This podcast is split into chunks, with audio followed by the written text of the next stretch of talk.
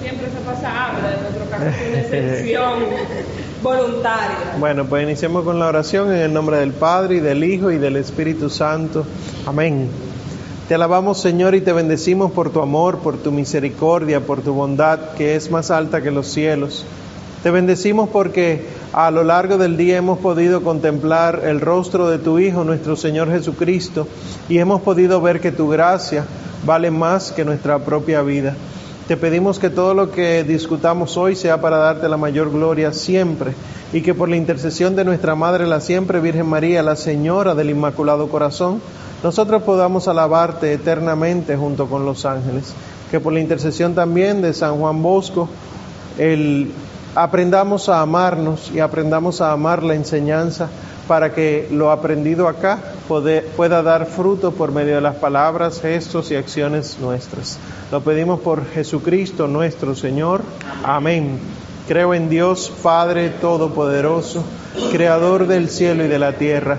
Creo en Jesucristo, su único Hijo, nuestro Señor, que fue concebido por obra y gracia del Espíritu Santo.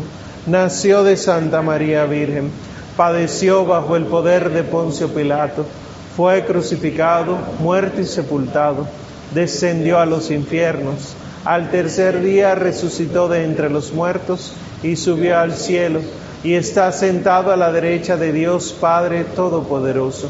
Desde allí ha de venir a juzgar a vivos y muertos. Creo en el Espíritu Santo, la Santa Iglesia Católica, la comunión de los santos, en el perdón de los pecados, la resurrección de la carne y la vida eterna. Amén. San Juan Bosco ruega por nosotros. Bien, pues para hoy tenemos la, prenotanda, el prenotandum del ritual de la penitencia. Aquí una lista improvisada, por favor. A ver, ¿qué tal les fue en la lectura? Se supone que ya concluimos la primera parte que es catecismo de la Iglesia Católica con respecto del sacramento, ¿verdad? Y ahora pasaríamos a, la, a las prenotandas, eh, en este caso el ritual de la penitencia. Levanten sus miradas y díganme qué tal les fue en la lectura. Y si no, bueno, pues díganme, no, no leí, para ver si podemos hablar al respecto. Leí una parte. Leíste una parte. La prenotanda. Sí. Cuéntanos, ¿qué te pareció la parte que leíste? Eh, me gustó, fue como profundizar como en el, en el sacramento, esas cosas como Sí.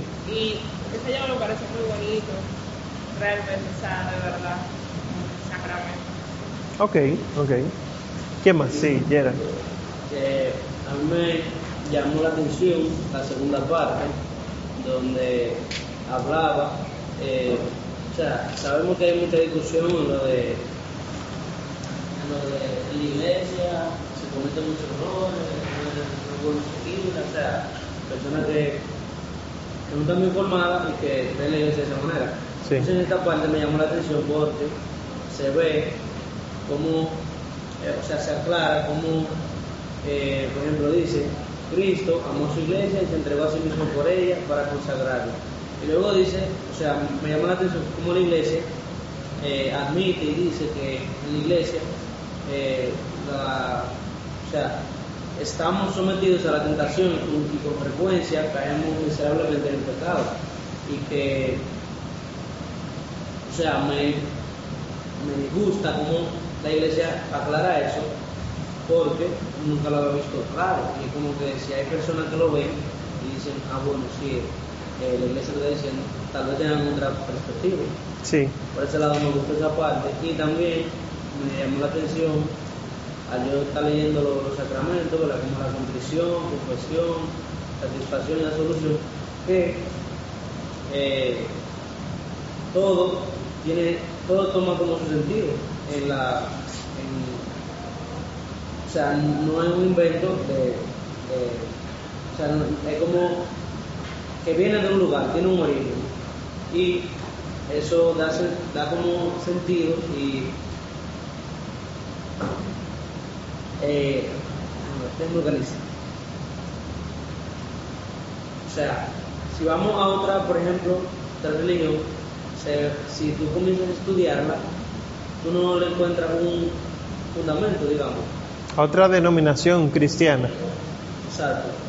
Pero aquí tú le encuentras su sentido, ves de dónde viene y por qué es así, por qué es creada de Ok. esa manera. Y eso. Está bien, gracias. ¿Quién más?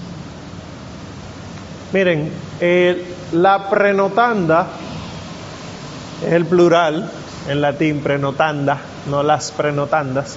La prenotanda son eh, las anotaciones previas de todos los rituales.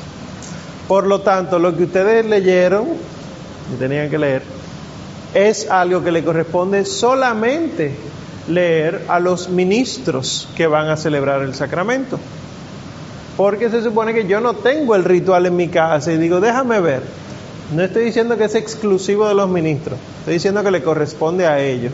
Esa prenotanda explica todo lo que debería ser preparado para el sacramento y me llama la atención que dice Gerald que la iglesia en la prenotanda que corresponde a, a este sacramento dice que nosotros caemos frecuentemente y miserablemente en el pecado.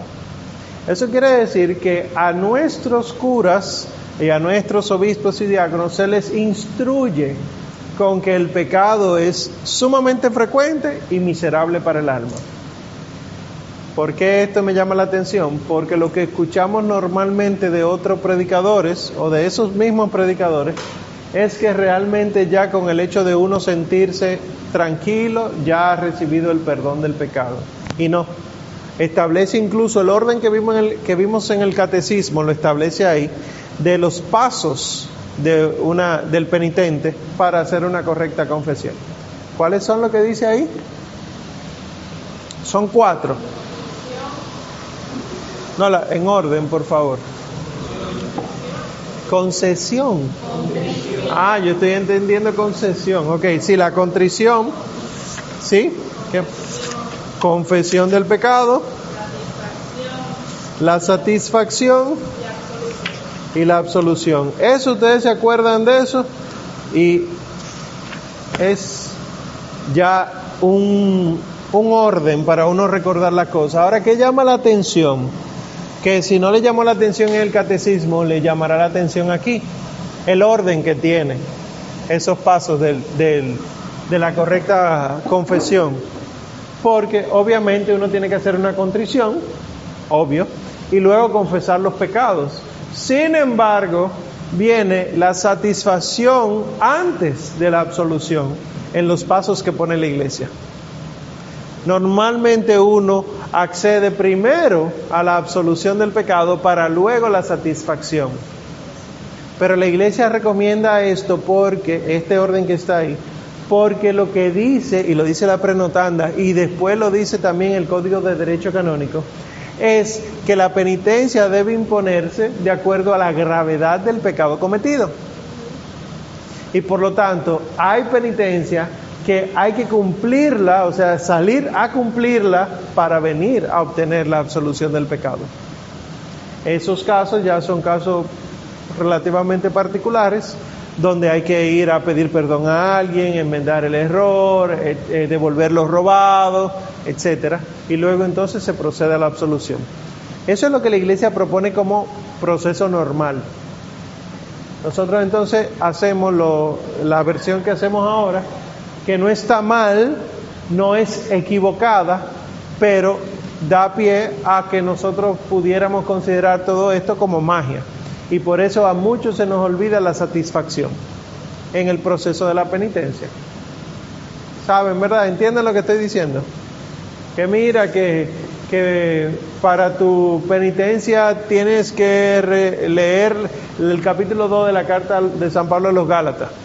Y saliste de confesarte, te quedas en misa, te pones en chercha, se te olvidó leer, leer el capítulo 2 de la carta a los Gálatas. Suele pasar que nosotros tenemos esa mala memoria y entonces eh, la iglesia por eso propone este orden. ¿Qué más? De la prenotanda. Pues miren, la prenotanda, de algo que sí me interesaba que leyera, que leyeran, porque como es para el ritual o del ritual, era los pasos del rito. Les mencioné el primer día que eh, aquí, en este módulo, ustedes aprenden tanto de sacramentología como aprenden de liturgia y de teología. Entonces ya pasamos de la parte de la teología del sacramento y ahora pasamos a la liturgia. ¿Cómo se celebra el sacramento de la penitencia? Y entonces ahí en la prenotanda es muchísimo más explícito que el catecismo porque el catecismo lo que hace es un resumen. Entonces, eh, en la prenotanda, en la parte cuarta, que dice la celebración del sacramento de la penitencia, incluso dice, oigan esto, sobre la vestidura litúrgica, obsérvense la norma establecida por los ordinarios del lugar es morada. Pero si el ordinario lugar entiende que no debe ser morada, entonces no es morada. Claro, eso no es por capricho, sino por la, la realidad en la que se mueva eh, la iglesia en ese momento.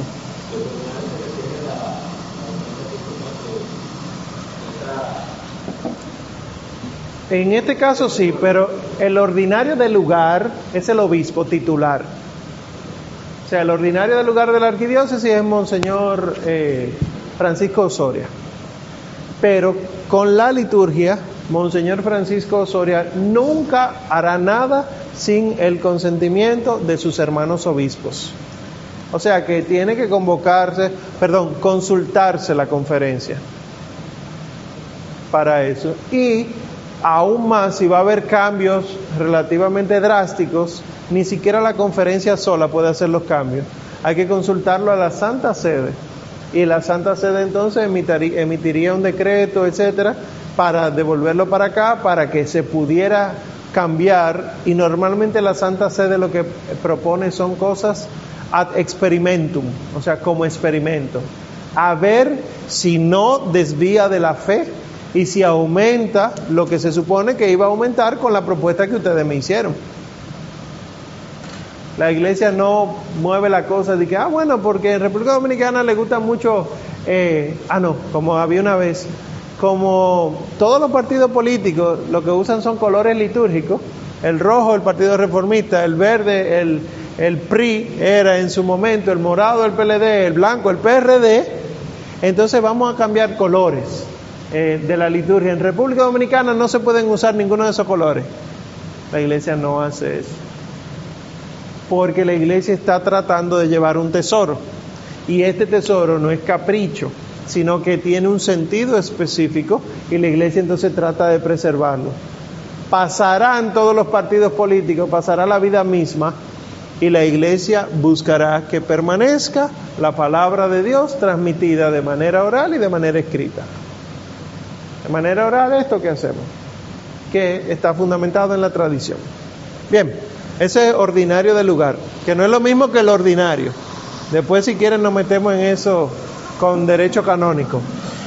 Eh, entonces, esta cuarta parte de la prenotanda dice que hay tres maneras o tres ritos para celebrar el sacramento de la penitencia. El primero que dice es el rito para reconciliar a un solo penitente.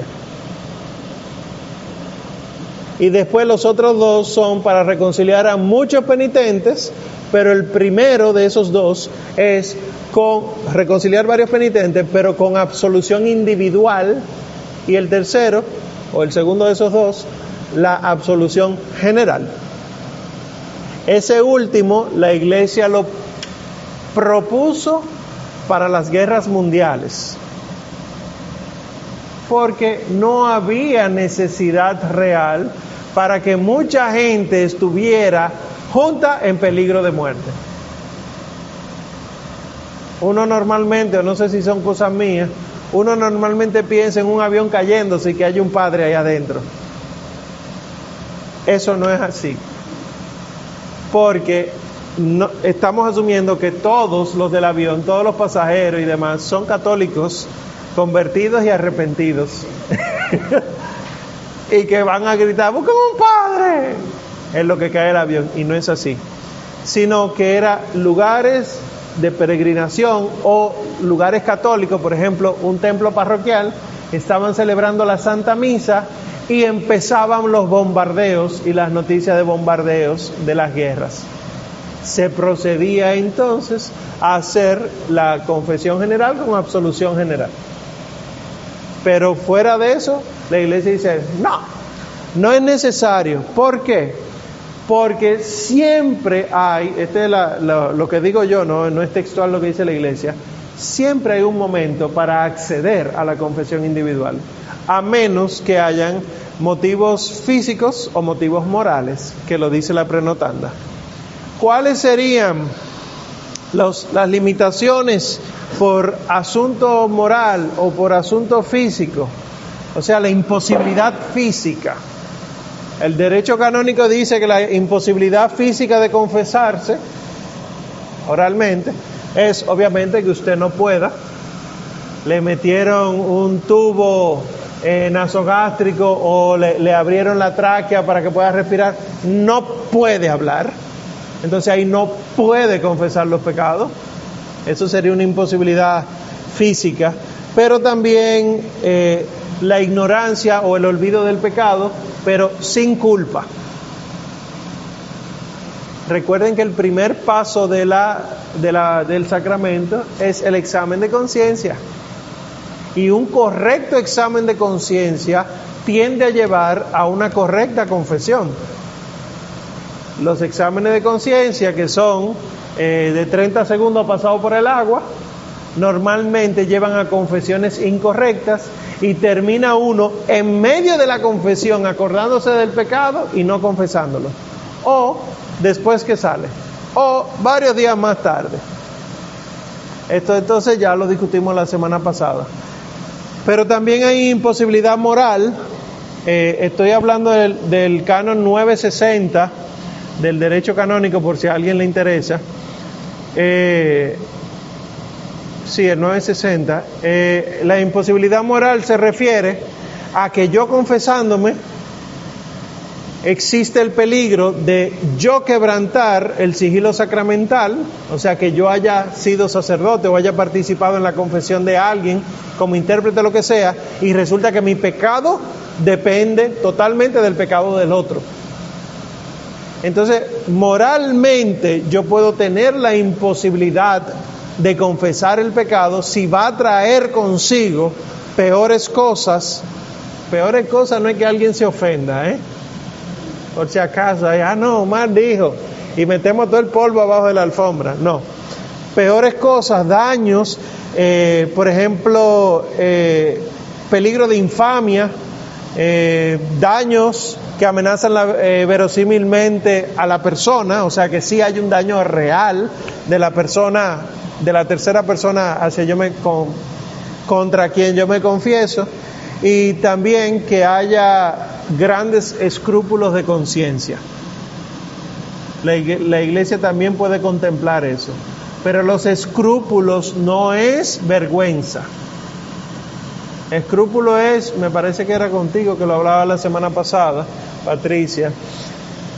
Escrúpulo es un temor grande, grande, grande, casi desmedido hacia las cosas de Dios y entonces cualquier cosa, incluso volver a pensar en el pecado que se cometió, produce un terror muy grande que la persona misma no puede comunicarlo. Esos serían escrúpulos desde el punto de vista teológico espiritual, ¿verdad? Pero eh, básicamente, volviendo a la prenotanda, la iglesia recomienda siempre por encima de todo la confesión con absolución de un individuo.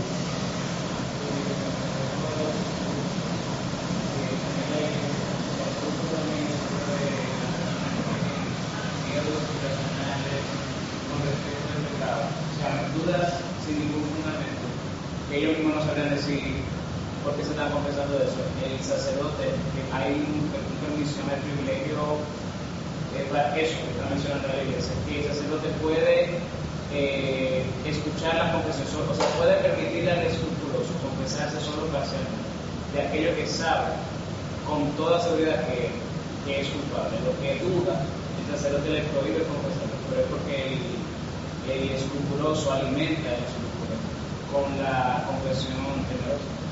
Sí, por eso que decía, o sea, volver a traer a, a, la parte consciente actual de la memoria y comunicarlo en palabras puede producir aún más escrúpulos en la persona y caer en una especie de crisis ahí en medio de la confesión. Por eso digo que escrúpulo no es vergüenza, porque la vergüenza la maneja la persona, aunque sea con mucho dolor, pero la maneja. El escrúpulo no. Los escrúpulos son eh, irracionales y controlan incluso la, la, la personalidad en ese momento. Pero, ¿qué tiene provechoso el escrúpulo? Porque no podemos decir que es enteramente negativo. Que la persona siente culpa. La persona sí siente culpa, la persona sí siente dolor. Y por eso entonces se procede como se procede por parte de la iglesia, porque no es alguien que está relajando, sino que al revés, considera que el castigo que le espera es exorbitantemente grande o que lo que él cometió es exorbitantemente sucio como para poder comunicarlo de nuevo. Fíjense que a muchos de nosotros, no, sin caer en los escrúpulos, ¿verdad? Pero a muchos de nosotros nos falta ese dolor cuando confesamos los pecados. Los decimos a veces sin dolor, como si fuera un cuento que estamos haciendo de una tercera persona, no de nosotros mismos, que incluso no es signo propio, pero sí se ve muy frecuentemente. Miramos al cura cara a cara, algunos de nosotros cuando confesamos, que la iglesia no lo prohíbe, pero el que de verdad está sintiendo dolor por su pecado, normalmente no puede mirar a la persona a quien le está confesando su pecado, por la vergüenza, por, por la carga emocional, por el dolor que tiene. Bien, ¿quiere decir algo más? Sí. Ya que tú mencionas que no todo el tema escrúpulos es malo.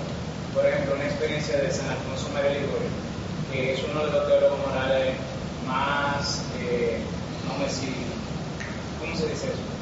Eh, reconocido, reconocido, eximio, sobresaliente Ok. de la iglesia. eximio. Eh, él por un momento sufrió de escrúpulos hasta el punto que él se quería suicidar, o sea, se iba a tirar de la azotea porque ya no aguantaba. Pero mencionan muchos autores espirituales que los escrúpulos son una prueba normal de una persona que está iniciando su crecimiento espiritual, porque el diablo quiere hacernos sentir asco de practicar los mandamientos, quiere hacer ver que es imposible. Entonces esa es la tentación. Pero si se prolonga por más tiempo, ya es un problema Sí. que requiere otro tipo de atención. Sí. Gracias. Bueno, pues eh, miren qué curioso el rito de la, de la para reconciliar un solo penitente. No sé si lo leyeron, no sé si tienen la prenotanda con ustedes, pero dice, primero, hay que prepararse con la oración. El sacerdote debe invocar el Espíritu Santo para recibir su luz y caridad y el penitente comparar su vida con el ejemplo y los mandamientos de Cristo y pedir perdón de sus pecados. Segundo, el sacerdote acoge al penitente con caridad fraterna y si es oportuno lo saluda con palabras de afecto. Después el penitente hace el signo de la cruz diciendo en el nombre del Padre y del Hijo y del Espíritu Santo, amén. Después el sacerdote le invita con una breve fórmula a la confianza en Dios. Si el penitente es desconocido por el confesor, aquel indicará oportunamente su situación, el tiempo de la última confesión, sus dificultades para llevar una vida cristiana y otras circunstancias cuyo conocimiento sea útil para el confesor. Vayan pensando en lo que hacemos nosotros. Se supone que es una celebración. Después aclaro que hay un rito breve, pero tiene que ser celebrado. Luego entonces el sacerdote o el mismo penitente lee un texto de la Sagrada Escritura. Esta lectura puede hacerse también en preparación del sacramento. Hay que leer la palabra de Dios para confesarse o en la confesión. Después el penitente confiesa sus pecados, empezando donde se acostumbre con la fórmula de confesión general, yo confieso ante Dios Todopoderoso. El sacerdote, si es necesario, le ayudará a hacer una confesión íntegra y además le exhortará para que se arrepienta sinceramente de las ofensas cometidas contra Dios. Por fin le ofrecerá oportunos consejos para empezar una vida nueva y si fuere necesario le instruirá acerca de los deberes de la vida cristiana. Después el sacerdote impone al penitente una satisfacción que no solo sirva de expiación de sus pecados, sino que sea también ayuda para la vida nueva, y oigan qué hermoso, y medicina para su enfermedad, que debe estar acomodada a la gravedad y la naturaleza de los pecados. Y entonces concluye con los siguientes dos pasos. El penitente manifiesta su contrición eh, con una fórmula que la iglesia le proporciona para pedir perdón y es conveniente que esta fórmula esté compuesta de palabras de la Sagrada Escritura. Por ejemplo, hay algunas partes del mundo que se utiliza el, Salmo 50, el miserere, que debe decirlo el penitente antes de recibir la absolución. Misericordia, Dios mío, por tu bondad, por tu inmensa compasión, borra mi culpa, lava de todo mi delito, limpia mi pecado. Ese. Alguno dirá, ¿qué? O sea que hay que saberse ese salmo. Hay que saberse la Biblia, hay que conocerla, hay que amar a Cristo. Un salmo es lo de menos, pero está bien, sí, hay que saberse el salmo. Y el Padre dice, la oración absolutoria, y aquí pone en mayúsculas, no debe dejar de decir las palabras, yo te absuelvo de tus pecados en el nombre del Padre y del Hijo y del Espíritu Santo. Hace la señal de la cruz sobre el penitente y una vez recibido el perdón de los pecados, el penitente proclama la misericordia de Dios y le da gracias con una breve aclamación de la Sagrada Escritura y el sacerdote lo despide en la paz del Señor. Ese es el rito. La iglesia contempla un rito breve, de ese, solamente de ese. El rito breve es si hay necesidad de hacer el rito breve, que es el que siempre hacemos, es que se omiten algunas partes del rito, pero siempre hay que mantener la confesión de los pecados, aceptar la satisfacción, invitar a la contrición, la fórmula de absolución y la fórmula de despedida. Eso siempre hay que decirlo. ¿Se entiende? ¿No se entiende? ¿Todo bien por acá?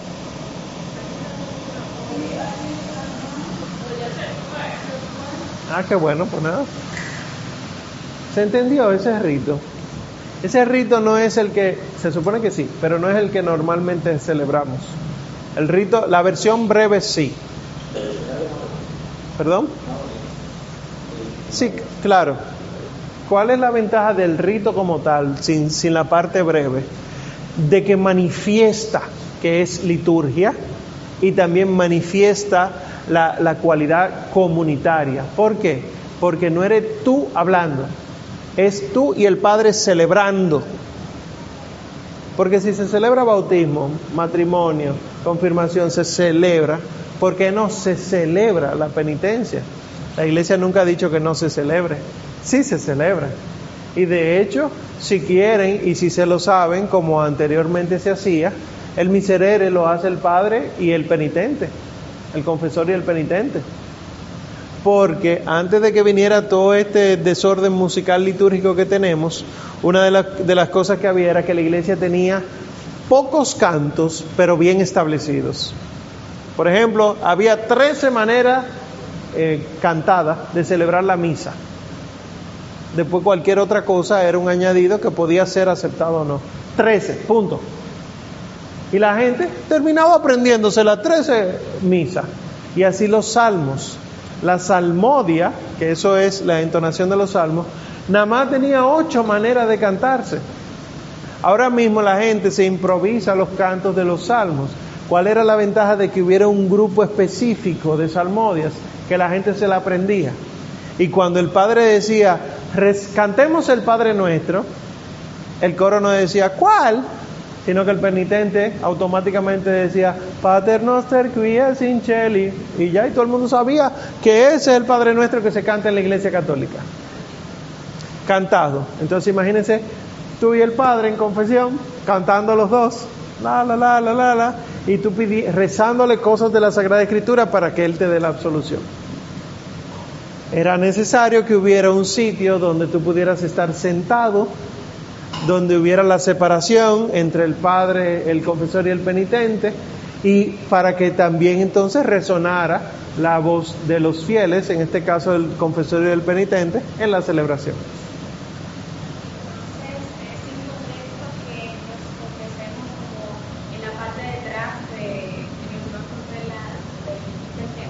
No, la iglesia contempla que se puede confesar donde sea si hay necesidad de hacerlo. Ahora, si hay confesionarios, no. ¿Qué es lo que hemos hecho? Hemos sacado los confesionarios de los templos y ahora decimos, no hay confesionarios, entonces, ven, siéntate aquí en el jardín conmigo. Sin embargo, fíjense en la Jornada Mundial de la Juventud, en un parque hicieron confesionarios. Entonces, ese sacramento que administraron esos obispos, curas y el Papa, no era más sacramento que el que yo recibo con mi sacerdote y mi confesor. ¿Qué, qué nos falta? Esta conversión. El entender por qué es necesario esto. ¿Por qué es necesario cuidar la privacidad del fiel, cuidar al cura, Ahora mismo han salido, lo vi ahora temprano antes de venir para acá, escándalos de muchachas que fueron abusadas sexualmente por el sacerdote en medio de la confesión. Puede ser falso, pero asumamos que es verdadero. El sacerdote sí las tocó. Si hubiera confesionario, no hubiera sido eso una oportunidad para el sacerdote depravado cometer ese pecado que sí, que él era pecador, pero no hubiera habido las víctimas. Porque los confesionarios, esta versión que se tiene es la rejilla, la madera, una silla y otra silla. Pero los confesionarios antes no eran solamente eso. Ustedes lo han visto en las catedrales antiguas, que son como unas casetas donde hay una silla para el padre, cerrado con puerta, por lo menos la mitad, para que se vea que Él está ahí y que ahí no entra cualquiera, de que Padre tenga, mire, le mandaron esto. No, Él está celebrando el sacramento y a ambos lados entonces es reclinatorio. Que en caso de que un sacerdote depravado quisiera cometer pecado contra el sexto mandamiento, la vería muy difícil. Porque tendría entonces que salir de ahí que si alguien está acostumbrado a que el sacerdote confiese en confesionario, el hecho de que el padre salga ya fuera algo anormal. Bueno, pero hay de todo. El asunto es que los confesionarios sí son necesarios. Y mencioné la semana pasada que la conferencia episcopal dominicana en el concilio plenario dominicano primero, único que ha habido en el año 2000, dice que debe haber confesionarios en todos los templos parroquiales, santuarios, catedrales y basílicas. Que debe haber no que es opcional.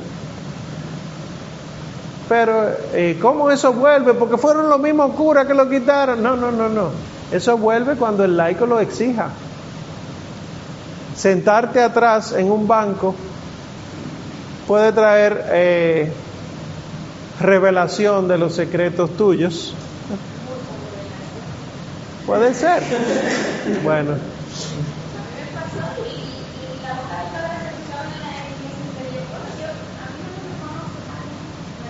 Ajá, pero no debe ser.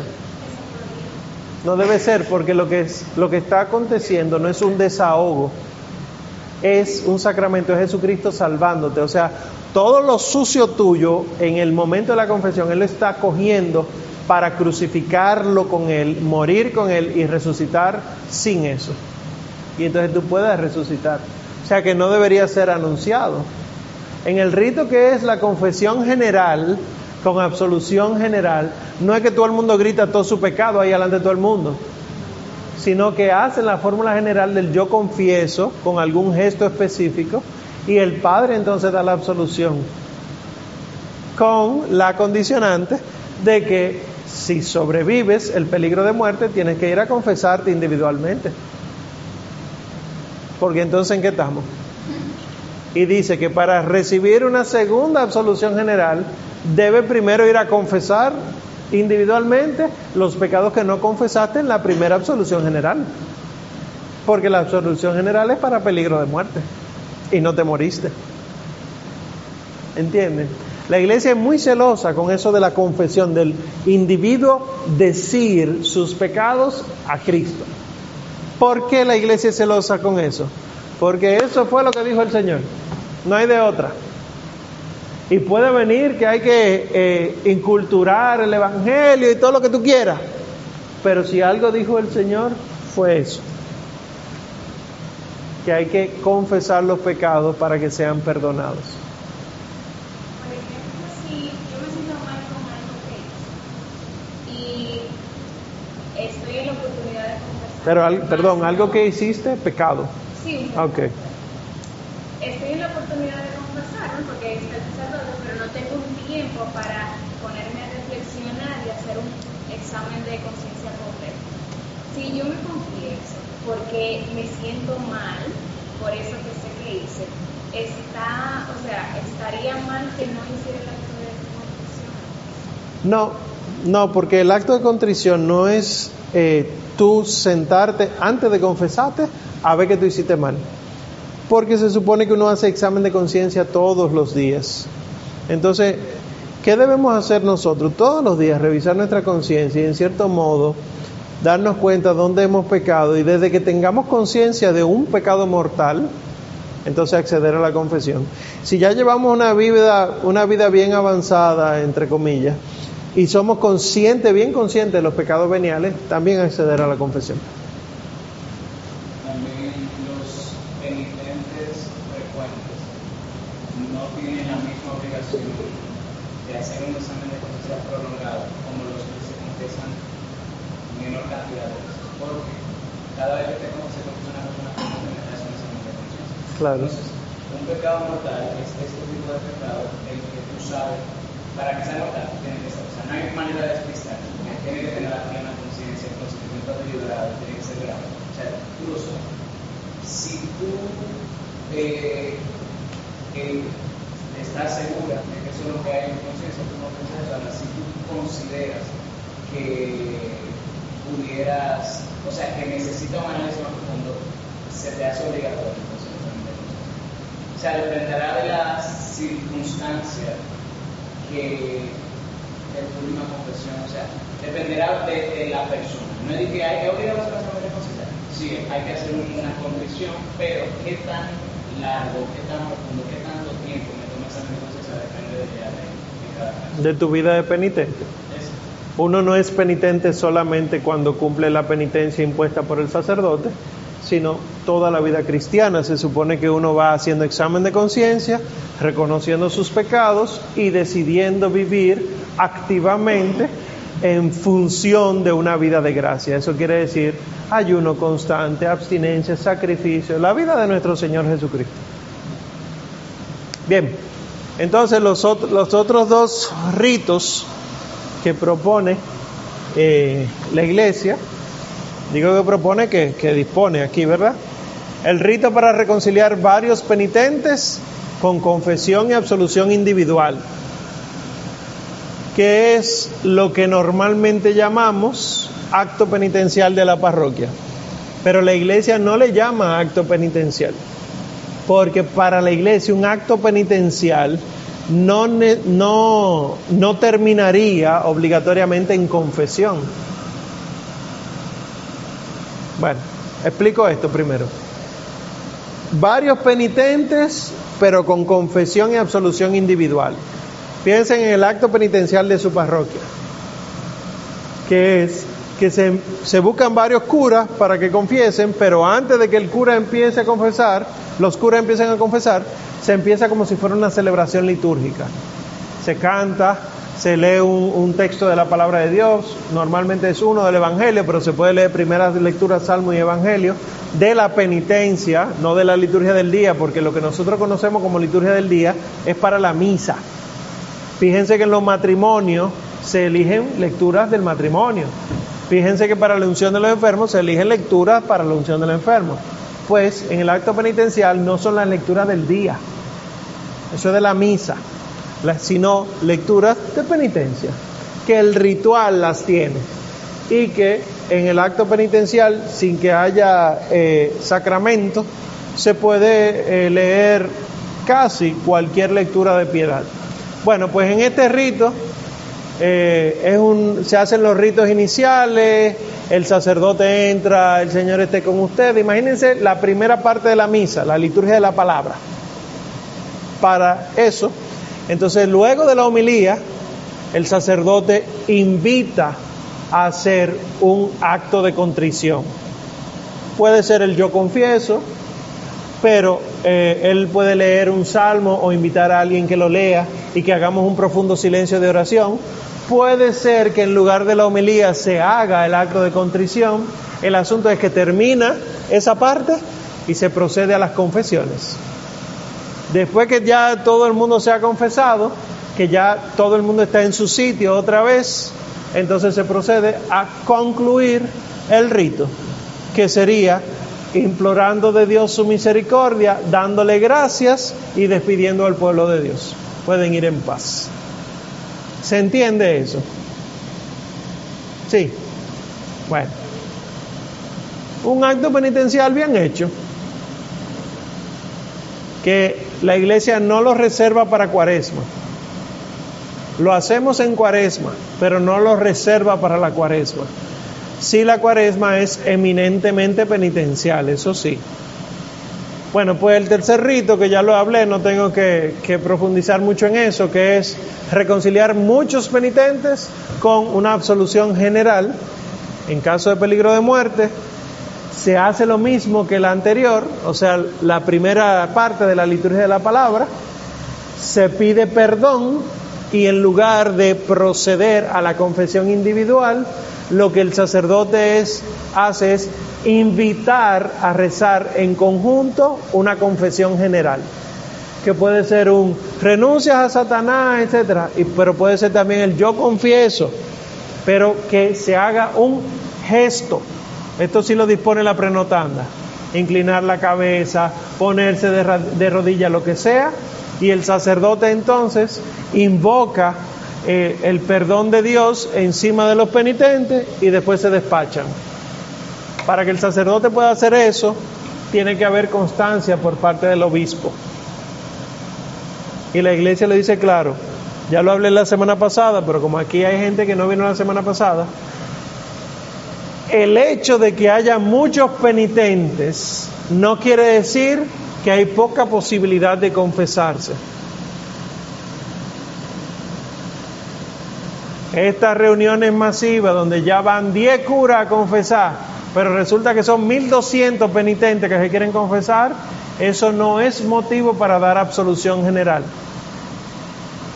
Sino que entonces esa persona procede a confesarse después, otro día, pero participa de lo que la iglesia llama la celebración penitencial que es la parte 5 de la prenotanda, que dice, lo voy a leer, oigan, las celebraciones penitenciales son reuniones del pueblo de Dios para oír la palabra de Dios, por la cual se invita a la conversión, a la renovación de vida y se proclama entonces nuestra liberación del pecado por la muerte y la resurrección de Cristo.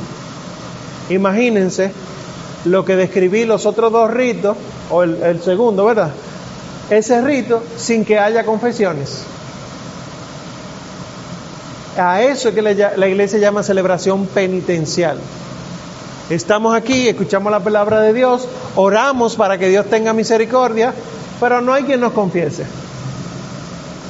Imagínense los pueblos o los barrios, los sectores donde no van sacerdotes eh, por cualquier razón y no tienen confesiones de manera habitual. Entonces la iglesia invita a que hagan estos actos penitenciales, no para que se les perdonen los pecados, porque no tienen perdón así, sino para que lleven una vida penitencial y por lo tanto incurran menos en pecados, en pecado, perdón, y por lo tanto la confesión sea más asequible para ellos cuando llegue. En ese sentido, todos nosotros deberíamos estar haciendo actos penitenciales constantemente. Claro, esto es un decir, esto es teología espiritual. O sea, llevar una vida penitencial, mientras más sacrificio y penitencia hagamos en nuestra vida, menos pecado tendrá el Señor que perdonarnos y por lo tanto viviremos más en una vida de gracia. ¿Se entendió eso, verdad? Preguntas, dudas. ¿Se entiende el rito? ¿Ustedes son? Ah, sí.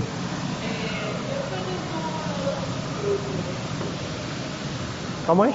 Que no entendiste. Ah, que te perdiste. O sea, es como una vergüenza, como, Exagerada, irracional. ajá. Que no Pero- se reduce a la lógica. Ajá, pero ¿cómo así que se te olvida? O sea, que se, en un dice como que se te olvida tu pecado o no. No, lo del olvido del pecado fue los impedimentos morales. Si en medio de la confesión se te olvida un pecado sin culpa, pero no diga que te vuelve a acordar, sino que se te olvidó, se te olvidó, porque la memoria humana es muy pobre. Con eso no hay problema. O sea, ese no hay que confesarlo, porque ¿qué hacemos nosotros? Vamos a recurrir a la hipnosis para que nos hagan una regresión. Para... No, eso es, eso es esa cosa. Pero los escrúpulos es desarraigado de la, de la lógica humana. O sea, un, unos sentimientos que, que parecerían irracionales. O sea, como reaccionar de manera exagerada a lo que otro no, no reaccionaría así. Como el ejemplo que ponía su profesor Arturo. Tirarse de un edificio porque usted no aguanta su vida de pecado. No parece lógico eso. Lo lógico es ve a confesarte. Pero los escrúpulos hacen que tú te rechaces mucho a ti mismo. Que, como decía el Arturo, eh, lo siembra Satanás y también lo permite Dios. ¿eh? Parece como si la gente no tuviera confianza en que ya Dios lo perdonó y sigue con como que sí, porque no lo va a confesar. Bueno, puede ser que, eh, que, que parece que la persona no tiene confianza en que ya Dios lo perdonó. Sí, puede, ser. No es el único caso, pero sí.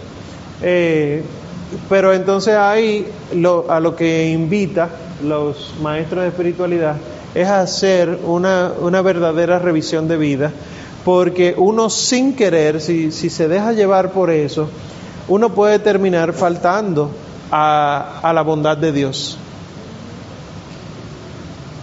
Porque Dios es bueno, Dios te perdonó. Ya. Claro, no es tan fácil. La vida cristiana no es tan sencilla como eso porque cada uno de nosotros es una persona entera. Y por lo tanto la experiencia de Dios en cada uno de nosotros, aunque es el mismo Dios, va por caminos distintos. Y la idea es encauzarnos al mismo camino que es el Señor. Pero para yo ser como nuestro Señor Jesucristo no es el mismo camino que para tú ser como nuestro Señor Jesucristo. Aunque al final nos encontremos. Pero al final ustedes saben que post-mortem, ¿verdad? Ese es el final. Yo creo que respecto a eso que tú decías que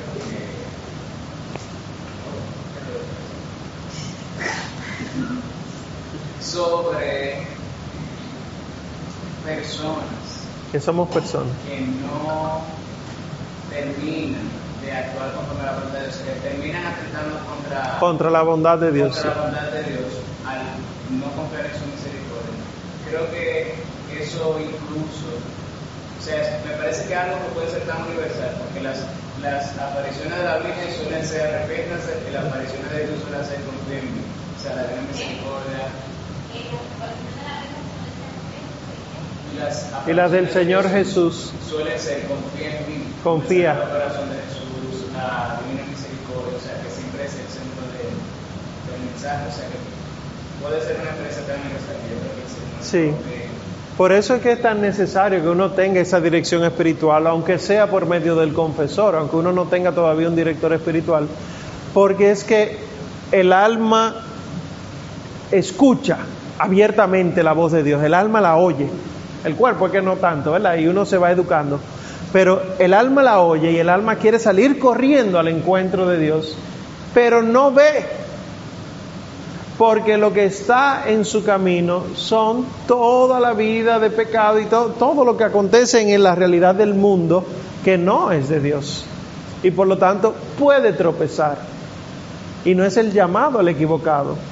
Entonces que el alma necesita ser educada y por eso es necesario leer libros de piedad, libros de espiritualidad, tener la práctica, por ejemplo, rezar el ángelus al mediodía, eso es el mínimo. Pero tener prácticas piadosas, porque piadoso, pío, lo que quiere decir es que siente temor de Dios auténtico.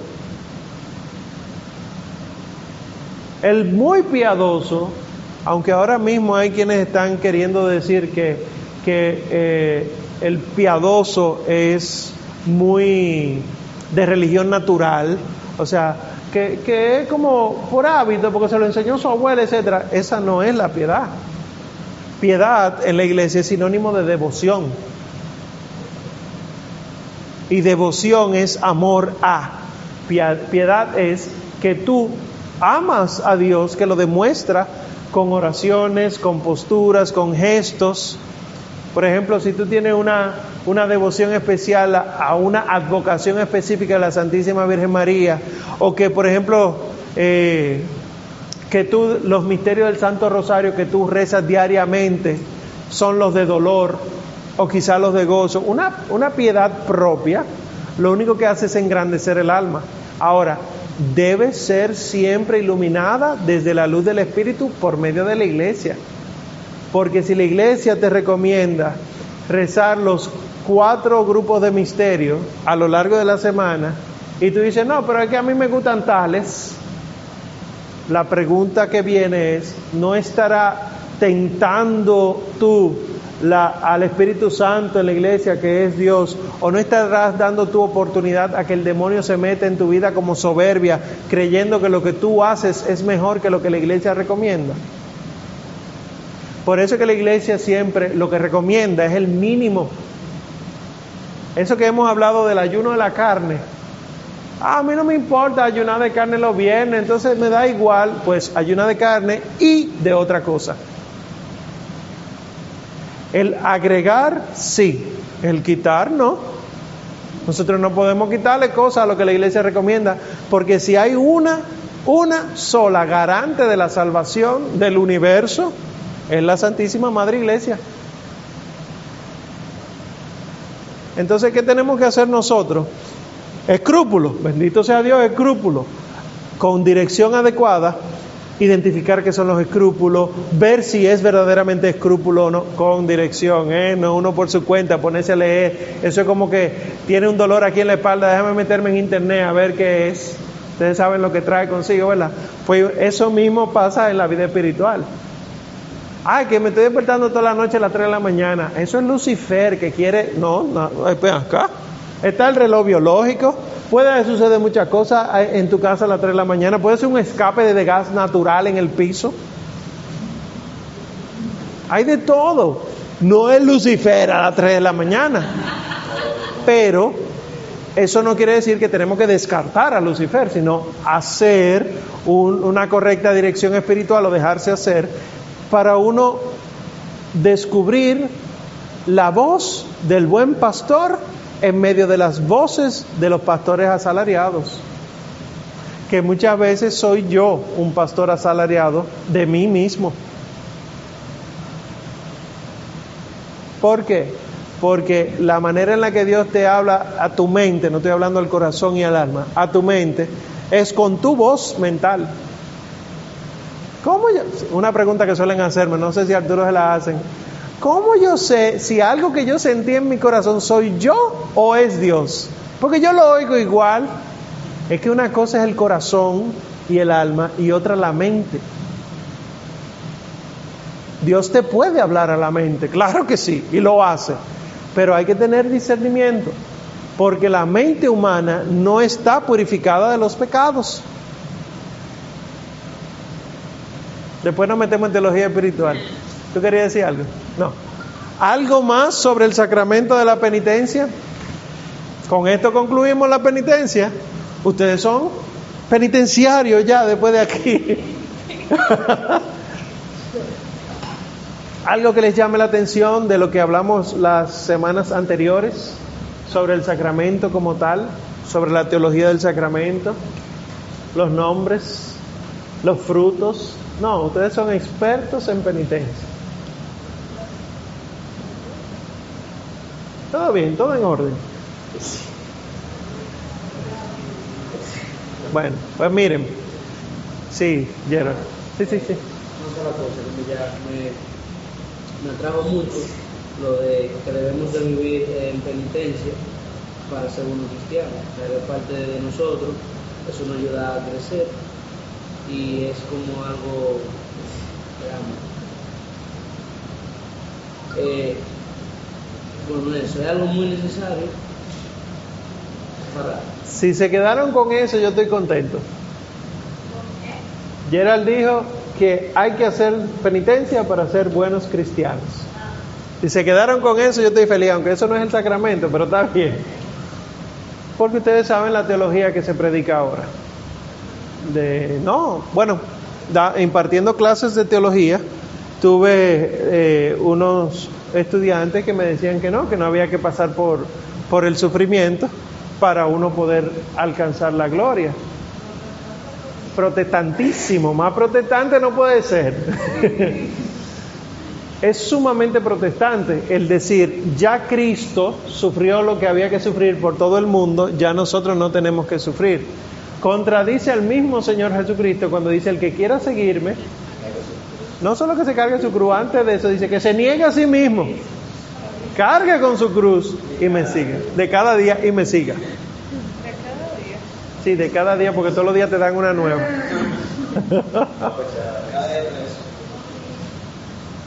Él es, si Él es el camino, ese es el camino. ya ahí lo dice, ¿verdad?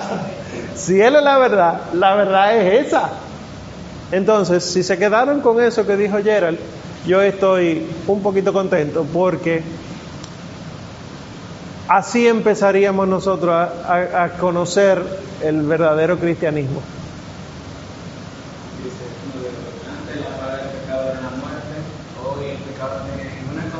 Muchacho, antes, sí, exacto. La paga del pecado es la muerte. No, hombre, eso ya no se usa. A Dios, tú se lo estás diciendo, ¿verdad?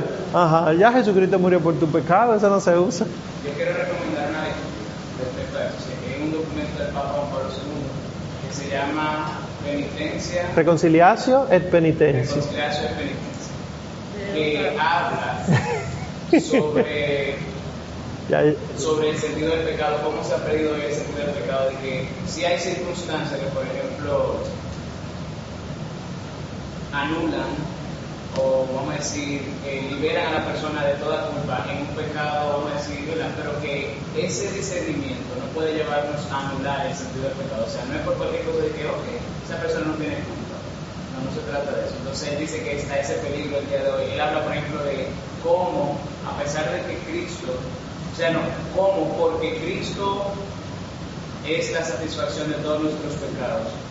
Eh, no es, él explica cómo tiene sentido, porque él dice, supone que Cristo es satisfacción por nuestros pecados. ¿Cómo tiene sentido que también tengamos nosotros que hacer satisfacción por nuestros pecados? Él explica ahí cuál es el sentido de eso. De ese Sí. de. Esa lectura ya se la recomendamos.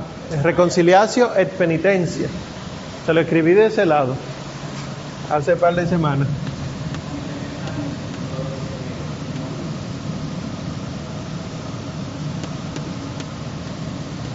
No, eso es una L.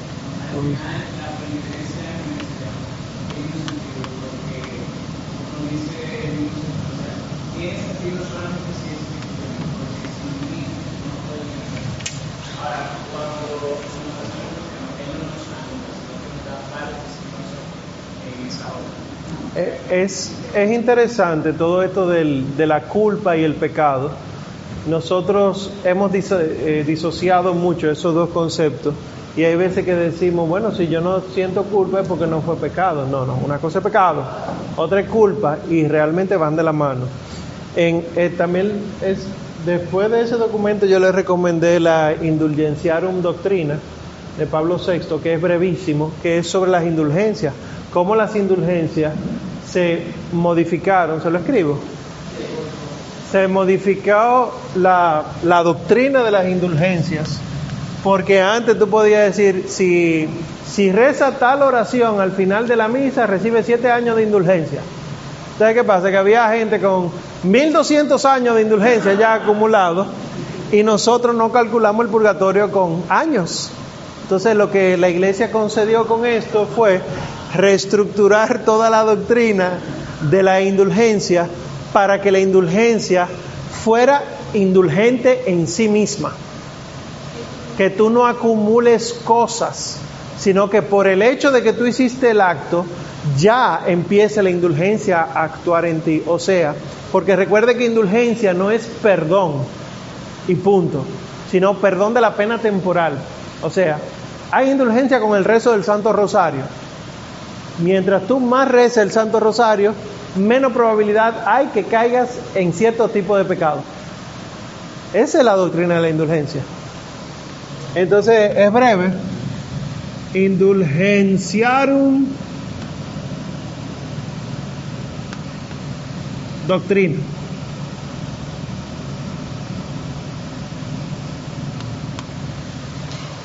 La letra del profesor de Pablo VI. Eso fue con toda la reforma que vino con el Concilio Vaticano II. Y interesante de ese documento es que uno muchas veces está buscando las indulgencias eh, cuando los, los astros se alinean, eh, se cumplen los años de Fátima y cae la fecha del Ah, que una puerta que hay que cruzar. Una Sí. puerta. Y el Papa Pablo VI, por lo menos para las indulgencias parciales, parciales dice que cualquier acto de piedad realizado con la intención, de, con esa intención de recibir indulgencia, sea lo que sea, desde decir el Padre Nuestro, rezar el escapulario, El credo, por ejemplo. lo que sea, ya es, eh, ya, ya otorga indulgencia. Parcial. Parcial. Entonces, fíjense la vida de piedad. Si yo recito el Ave María tres veces al día, si yo, pero claro, no, no mecánicamente, sino con la piedad propia del que cree en eso que se, reza, tú vas obteniendo indulgencias parciales. Y no hay que ir a visitar la, la allá en, Asís para que cuando tú, ¿y dónde voy a sacar yo tres mil dólares? El día específico de la porciúncula. No, hombre, si yo rezo el rosario, indulgencia parcial. Si rezo la letanía del rosario, indulgencia parcial. Si adoro la Eucaristía durante 30 minutos, capilla de adoración, no, indulgencia parcial. O sea, en serio. Nada más con esas tres cosas nosotros tenemos indulgencia para rato. Entonces son mal. Esto de la- las indulgencias son El perdón de la pena temporal, de los pecados confesados. ¿Cómo? Explícanos un poquito más detalle. Sí, yo me quedé, yo me quedé tan- Ah, pero ya pasamos eso. Ok. Aquí el profesor de, de poco indulgente. ¿verdad? el pecado, cuando tú cometes pecado, tú atentas contra Dios y verdad contra los demás, etcétera. Y al cometer pecado tú recibes una pena, una consecuencia en el cielo también, o sea, lo pierdes. Cuando recibes el perdón de los pecados, Dios te perdona y también se te perdona la pena de perder el cielo, o sea, vuelves a acceder al cielo. Pues eso que pasa en la eternidad también pasa aquí en la tierra. El cura te concede el perdón de los pecados por Dios, pero por el ministerio de la iglesia. O sea, la iglesia te perdona. Pero la pena, la consecuencia en tu alma, eh, aquí en la tierra, del pecado, no se te perdona. No porque es imposible, sino porque el alma se desfigura. Entonces, ¿qué tiene que hacer un hombre que se vio envuelto en un accidente? Ir a un hospital. ¿Qué tiene que hacer el alma? Ser llevada a un hospital. Este sería el hospital de la iglesia, donde las indulgencias vienen a ser medicinas, medicamentos breves. Mira, ahora le tocan antibióticos, ahora, ahora le ponen vitaminas, ahora hidrátamelo. Sería como esa alegoría que te permiten entonces ir cambiando de vida aquí en la tierra e incurrir menos en esos pecados en los que incurrías. Pero ¿por qué otorgarle tiempo? ¿Perdón? ¿Por qué otorgarle Eso, eso empezó, la iglesia lo hacía hasta los años 60, o sea, con Pablo VI concluyó eso. porque eh, originalmente las indulgencias sí era para evitar la pena, porque la pena tú la pagas en dos sitios, o aquí o en el purgatorio. Entonces aquellos que eran buenos, que, que eran de vida piadosa, con las indulgencias obtenían para sí mismos o para sus difuntos la disminución de la pena en el purgatorio, en este caso. Entonces, si yo obtengo siete años de indulgencia, quiere, decir que se me disminuye la pena siete años a un difunto, o cuando yo muera entonces, si muero en este periodo de siete años, pues la pena es menos en el purgatorio. Pero la iglesia decidió acabar con eso por lo que le mencioné. Ha habido, hubo, perdón, un descontrol tan grande con eso que había gente que por el hecho de colaborar económicamente ya obtenían indulgencias. Y entonces, ¿qué pasa? Que no lo hacían con piedad. Es lo que Lutero critica como venta de indulgencia, que no es realmente así que pasó. Esa es la versión protestante y de Discovery Channel que nosotros tenemos ahora. Y Hollywood. Sí, que vendían indulgencia, ese papelito. Mm, mm, no era así. Pero sí hay que reconocer que si para la indulgencia, por ejemplo, ¿cómo yo obtengo indulgencia? Si yo ayudo a construir un templo católico, porque eso va a ayudar que más almas se acerquen a Cristo, al verdadero Cristo. Si yo soy dueño de una empresa grandísima aquí, yo puedo contribuir económicamente y ni asomar nunca un ojo por una parroquia. ¿Obtengo o no obtengo indulgencia? Según la primera prescripción, sí, porque tú ayudaste. Pero la iglesia entonces ya concluyó con eso y dijo, es que no es el, el tú colaborar, sino el tú hacer el acto de indulgencia.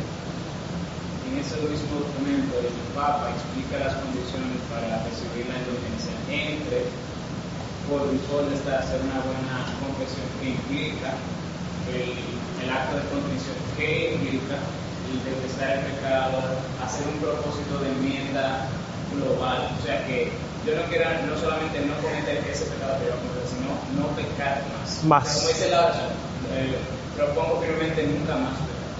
Eh, o sea que si no tiene esas eh, condiciones del penitente, no puede recibir la Es interesantísimo todo esto porque ya Cristo acabó con todo, pero no, no ha acabado todavía, porque el reinado se establecerá en el después. O sea, nosotros estamos en un ya sí, pero todavía no. Ya sí Él venció, ya sí Él reina, pero yo no lo veo reinando. ¿Entienden? Sí, Él es rey del universo, pero ahora mismo lo que yo veo es que el, universo en el que yo me muevo, Cristo no está reinando.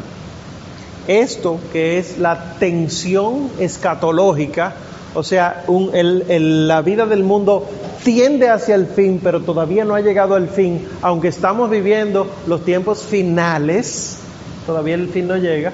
Así mismo pasa con lo de la culpa, el pecado, el perdón y la indulgencia. Que nosotros recibimos el perdón de la pena temporal del pecado confesado. Porque para obtener indulgencia hay que confesarse. Y ya de por sí la confesión frecuente obtiene indulgencias para el alma. Claro, porque al final lo que queremos es ser santos con la pura gracia. ¿Cuál es, dentro de los efectos para el alma de la la diferencia entre la plenaria y la parcial? La diferencia entre indulgencia plenaria y, e indulgencia parcial. La indulgencia parcial te perdona solamente eh, algunas partes, diríamos, entre comillas, de las penas del pecado confesado. La plenaria no la totalidad de esas penas. Esto es muy curioso porque lo único que define eso así es la iglesia. Porque la iglesia dice que si tú haces este acto con todos los requisitos y todas las cosas que hemos hablado, la tendencia tuya a caer en ese pecado va a desaparecer. La plenaria. La plenaria. La plenaria solamente se puede recibir una vez por día. Porque se supone que tú estás llevando una vida de conversión, ¿verdad? Y entonces, hoy, este día obtengo indulgencia plenaria, este día me puedo morir ya. y amanece y llega el segundo día. Porque esa es la vida cristiana, tú sabes. Pero hay muchísimas maneras de obtener indulgencia plenaria. Una pregunta, yo creo que estamos hablando de ¿Es cierto que cuando tú rezas la liturgia de las horas ante el Santísimo Sacramento después de ser Sí. Parcial, sí. Las plenarias son específicas. Miren, hay un libro, yo no les recomiendo que se metan ahí porque se van a volver locos, pero hay un libro o un compendio sobre las indulgencias de la iglesia. El Enquiridium Indulgenciarum o el compendio de las indulgencias. Porque sepan que la iglesia tiene algo que se llama la penitenciaría apostólica. La penitenciaría apostólica no es una cárcel para meter a la gente que se porta mal. Ojalá. No, me- no mentira, mentira. Es el dicasterio de la iglesia que se encarga de establecer las penitencias. Por eso se llama penitenciaría apostólica.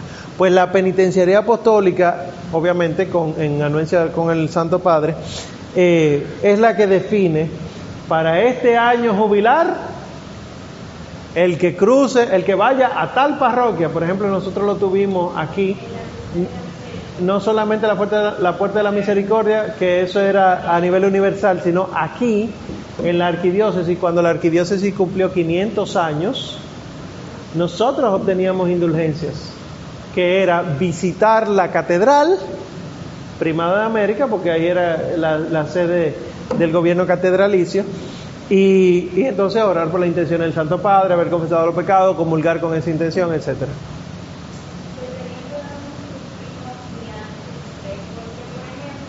Yo crucé por ahí, no pasó nada, exacto.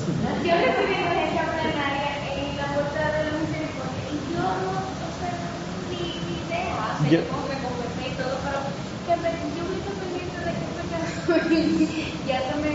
Sí, no, y hay que tener la intención. O sea, el yo decir, ah, pero yo me confesé ayer y yo fui a misa. No, eso no. Tú tienes que haberte confesado con esa intención, o si ya te habías confesado recientemente, tener la intención de recibir la indulgencia, comulgar con la intención de recibir la indulgencia y orar con- por las intenciones del Santo Padre con esa intención. quería pero tenía ese Ah, sí, claro. Porque yo conozco mucho que va, "Ah, pero yo fui a misa ya y ya yo recé el credo y ya. No, que no es así que funciona. Es la intención del corazón. Ahí eso está también. En ese, el indu- indulgenciar un doctrina está todo eso.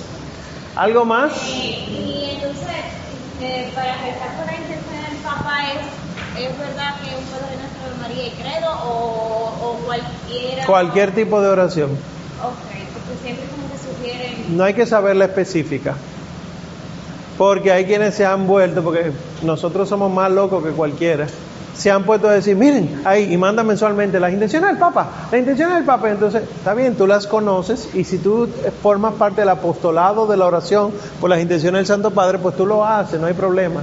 Pero no es necesario decir, y te pido por la intención general que es esta, y la intención particular, no. Te pido, Señor, por las intenciones del Santo Padre, para que tú lo guíes, lo que sea. Una oración por las intenciones del Santo Padre. Sí es necesario que por lo menos se reza Padre Nuestro Ave María y todo. Ay, bro. Pero que el indulgencia- indulgenciar un doctrina lo dice como una sugerencia. No lo pone como norma. Claro, ha quedado de la tradición. Padre nuestro, Ave María y Gloria, y por eso ustedes ven que en el rosario, en el resto del Santo Rosario, hay quienes hacen eso al final. Por las intenciones del Santo Padre. Padre nuestro que estás en el cielo, santificado sea tu nombre. Es eso. ¿Por qué? Porque rezar el rosario te obtiene indulgencia parcial, pero para obtener la indulgencia hay que rezar por las intenciones del Santo Padre. Entonces lo incluí ahí. ¿Algo más? Ahí empacaron. Ah, que Arturo les cuenta de la jornada. Ok. Y Ariendi. Y Ariendi, pero de la clase entonces para yo parar la grabación. ¿Algo de la clase? No. Bueno, pues para la próxima ya saben que accedemos al segundo sacramento de curación. Eh, así que vayan leyéndose todas las asignaciones de lectura, en este caso Catecismo 1499-1532 y vayan buscando la prenotante. La prenotante, ese sacramento es hermosísimo y el más desconocido. En la unción de los enfermos, anteriormente conocida como extrema unción. Bueno, pues eh, Arturo y Ariendi nos contarán de la jornada y despedimos entonces a los oyentes. Que Dios les bendiga mucho. ¿Hacemos la oración ahora? Está bien. Pues de pie, por favor.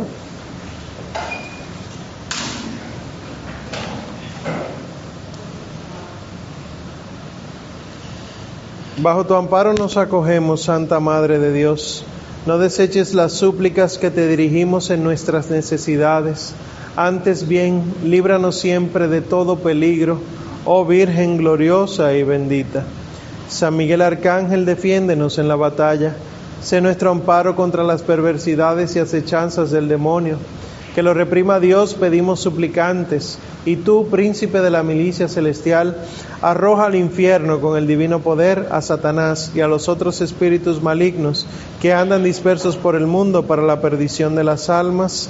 Amén. El Señor nos bendiga, nos guarde de todo mal y nos lleve a la vida eterna. Amén.